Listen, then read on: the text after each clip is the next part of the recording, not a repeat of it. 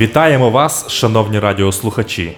В ефірі програма Надія для світу. Прийдіть до мене, усі струджені та обтяжені, і я вас заспокою. Ісус Христос єдина надія для світу. В цих передачах ми пропонуємо вам тематичне дослідження святого Писання. Ми раді кожній зустрічі з вами. Передачу веде пастор Володимир Гриневич. Дорогі друзі, вітаю вас! Я щиро радий нашій зустрічі в програмі Надія для світу.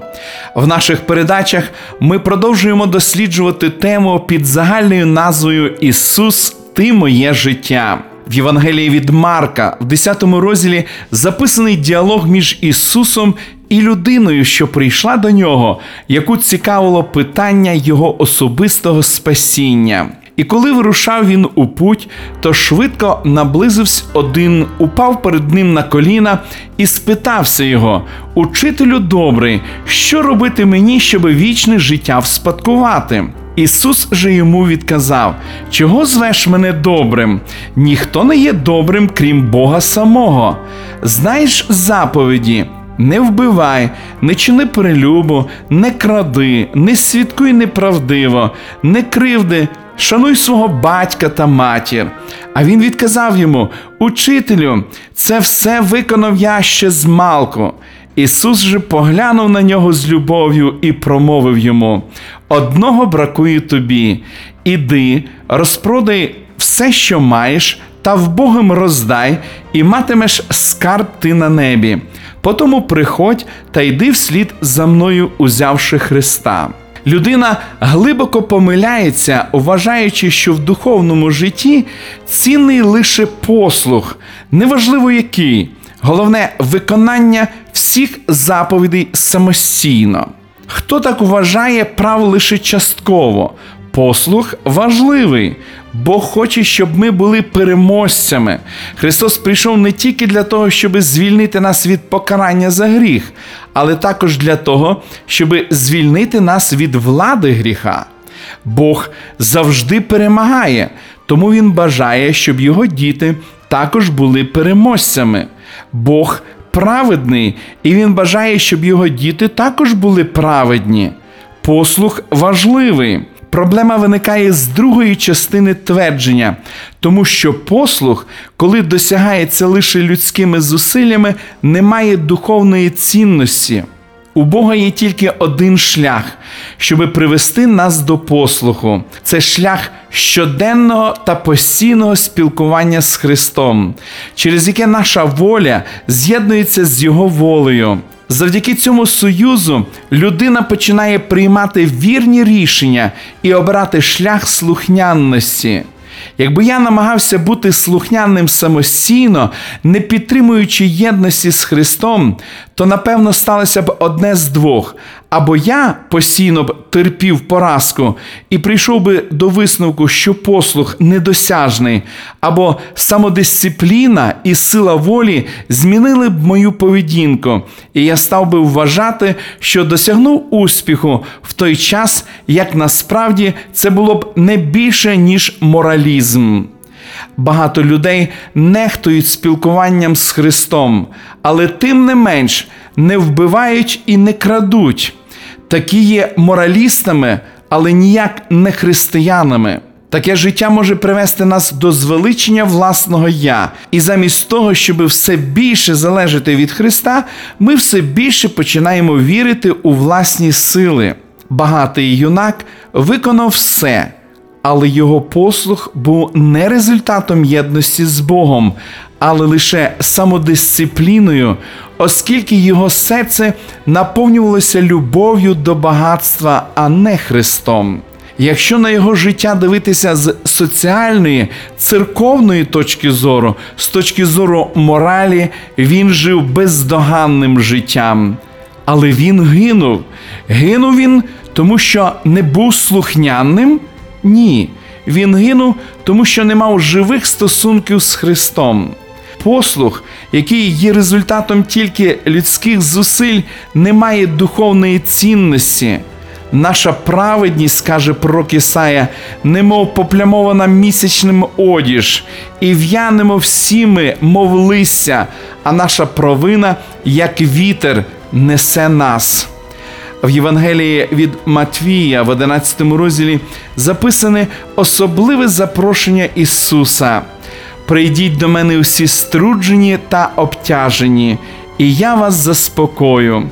Візьміть на себе ярмо моє і навчіться від мене, бо я тихий і серцем покірливий, і знайдете спокій душам своїм, бо ж ярмо моє любе, а тягар мій легкий.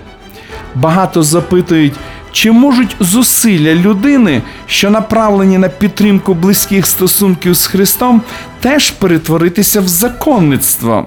Якщо раніше людина турбувалася про те, щоб дотриматися норм, то тепер вона дбає про те, щоб читати Біблію, молитися і свідчити заради того, щоб отримати спасіння. З усього раніше сказаного стає очевидним, що в християнському житті також є місце для зусиль. Для того, щоб досягти живих, близьких стосунків з Ісусом, необхідно докладати чималі зусилля, необхідна дисципліна, щоб кожен день приділяти час для спілкування з Ісусом і підтримувати це спілкування на протязі всього дня. Ті, хто хоч раз намагався втілити це в житті, на власному досвіді переконалися, що це непросто. У чому ж тоді різниця? Давайте подивимося на запрошення Христа. Прийдіть до мене усі струджені та обтяжені. Ісус закликає нас залишити тяжкість безуспішної битви проти гріха і почати боротьбу за єдність з Ним. Візьміть ярмо моє. Ісус говорить, що спілкування з ним може здатися ярмом, але це ярмо легке і надає сенс життю. Послух заради послуху дуже швидко перетворюється в рутину, яка втомлює, розчаровує і призводить до занепаду духу. Але коли ми усвідомлено докладаємо зусиль до того, щоб кожен день в спілкуванні з Богом пізнавати Його волю та на протязі всього дня шукати Його присутності, то радість, мир і задоволення наповнять наше серце. Життя у Христі є життям спокою. Християнин може не відчувати захоплених почуттів, але він завжди буде мати внутрішню впевненість і спокій. Ви покладаєтеся не на себе, а на Христа. Ваша неміч з'єднується з Його силою, ваше незнання з Його мудрістю, ваше безсилля з Його всемогутністю. Чи можуть зусилля для підтримки живих стосунків з Христом з часом перетворитися в законництво? Можуть, якщо ми будемо ставитися до читання Біблії, молитви і свідчення як до механічних дій, вважаючи, що обов'язкове читання священного писання або завчена молитва мають силу в самих собі. Ми повинні докладати зусиль, щоб кожен день приділяти час нашому найкращому другові Ісусу Христу з усвідомленням того, що цей час призначено не для того, щоб виконувати встановлений ритуал. Це сокровенний момент спілкування з нашим Богом, коли ми відкриваємо йому своє серце, бажаючи дізнатися Його волю через Його святе Слово. Спілкування не має сили в самому собі, але це надійний засіб, щоб прийти до Христа і залишитись з Ним. Сила міститься у Христі і виходить тільки від Нього.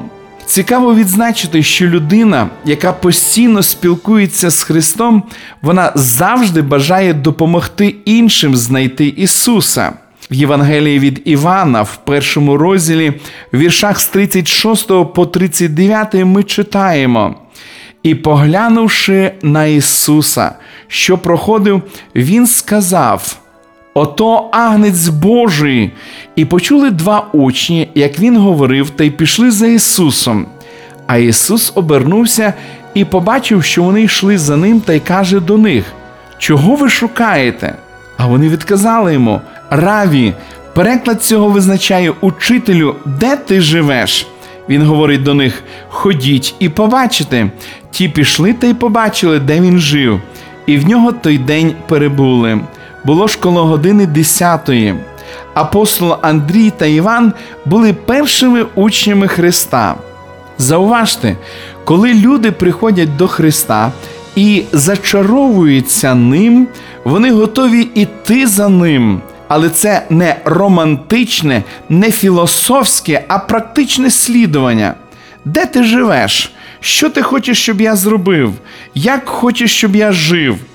Тоді і тільки тоді знаходиться місце для вивчення доктрин, норм і вчень. І ось результат. І в нього той день перебули. Ці новонавернені люди присвятили своє життя Христу. Після цього Андрій побіг розповідати про своє велике відкриття. Люди, які одного разу зустрілися з агнцем Божим, які зрозуміли спокутну любов Христа і залишилися з ним, не можуть не свідчити.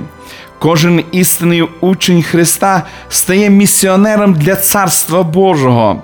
Свідоцтво народжується з особистого досвіду. Ми знайшли Месію, сказав Андрій.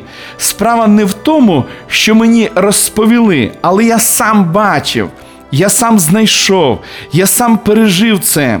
41-й вірш першого розділу Євангелії від Івана стверджує, що Андрій пішов і розповів все своєму брату Симону. Симон був не тільки братом Андрія, але його товаришем по роботі. Вони обидва були рибалками. Доведено, що свідоцтво набагато ефективніше, коли звістка повідомляється знайомій людині, а не сторонній.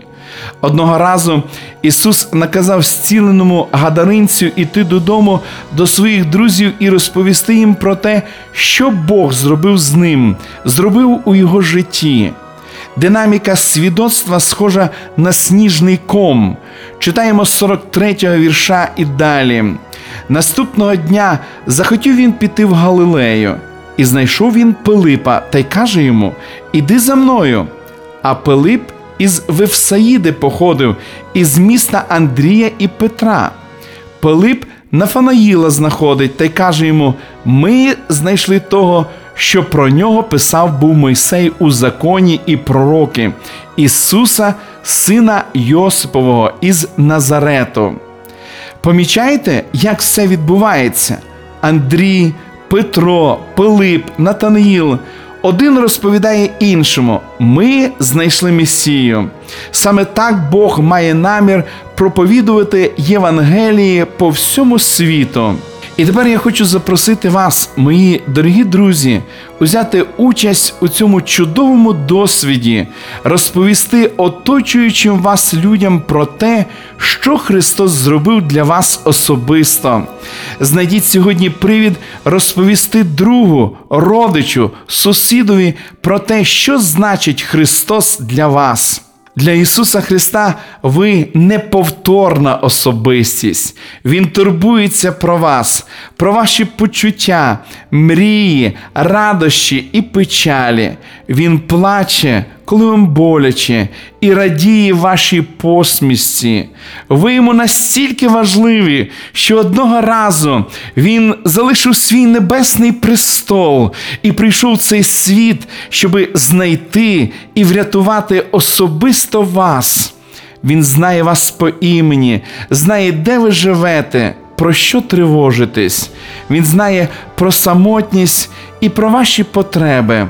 Найбільше чудо полягає в тому, що ви можете прийти до нього прямо зараз. Шановні радіослухачі, запрошую вас відвідати наші богослужіння, які проходять щосуботи у вашому місці з 10 години ранку. Детальну інформацію ви можете дізнатись за номером телефону 0800 30 20 20. Я прощаюсь з вами до наступної зустрічі і бажаю вам не вагатись, а прийти до Ісуса саме зараз. Ви слухали передачу Надія для світу. Ми будемо раді наступній зустрічі з вами. Для кращого розуміння святого Писання пропонуємо вам біблійні уроки під назвою Дивовижні факти. Ви можете отримати їх, зателефонувавши за номером 0800 30 20 20. Нехай благословить вас Бог і наповнить серце надією та миром.